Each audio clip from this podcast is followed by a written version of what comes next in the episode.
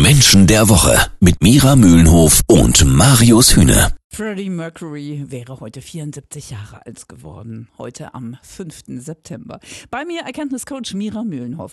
Du guckst ja immer ganz genau hinter die Fassade der Stars. Sag mal, hm, wie ähnlich bist du denn, Freddie? Energetisch bin ich ihm schon ähnlich, also sehr viel ähm, Power, viel unterwegs, äh, jemand, der immer kreativ ist. Ansonsten äh, sind wir sehr weit voneinander entfernt, denn Freddy lebte immer zukunftsgewandt. Er hat immer gesagt, vergiss das heute, es ist schon morgen.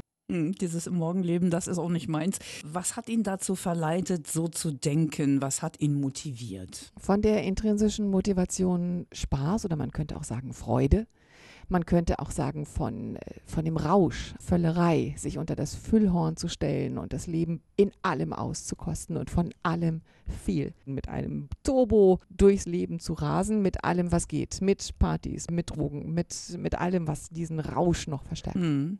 Auf der Bühne war Freddy ja total expressiv, aber wie war er denn privat? Auch so oder eher distanziert? Es gab schon zwei Persönlichkeiten. Also auf der Bühne war er noch mehr in diesem Rausch. Privat aber auch auch, denn er war jemand, der nicht alleine sein konnte. Das ist der Hauptaspekt seiner Persönlichkeit.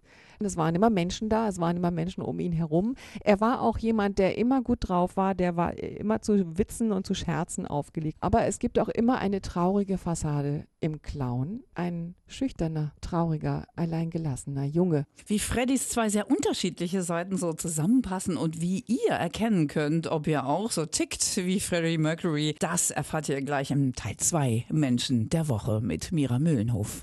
Jeden Samstag ab 9. Menschen der Woche. Freddie Mercury wäre heute 74 Jahre alt geworden.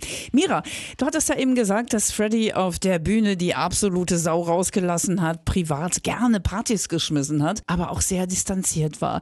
Widerspricht sich das nicht? Das widerspricht sich nicht, wenn man auf die intrinsische Motivation guckt. Das Gefühl der inneren Leere muss sofort betäubt werden und abgelenkt werden durch viele Menschen. Das sind dann oberflächliche Kontakte. Das sind keine wahren, engen, tiefen Beziehungen. Deswegen war er trotzdem gefühlt immer noch alleine. Er hat gesagt, Langeweile ist eine Krankheit. Ich kann das nicht aushalten.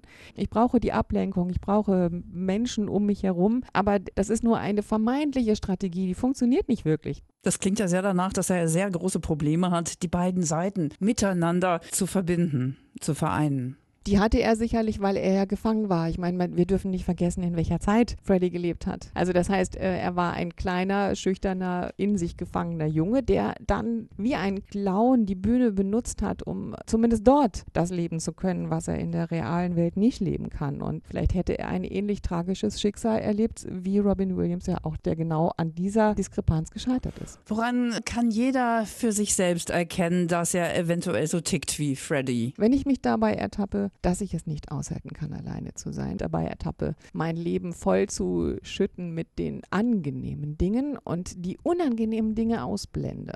Man ist mehr draußen und mit anderen Menschen, man kommt nicht selber wirklich zur Ruhe. Und äh, Freddy, der äh, hat halt die dunkle Seite immer versucht zu negieren. Das funktioniert im Leben aber nicht. Man muss beide Seiten zulassen. Ja, das stimmt. Vielen Dank, Mira Mühlenhoff. Und wir schicken einen Geburtstagsgruß in den Himmel. Freddie Mercury wäre heute 74 Jahre alt geworden.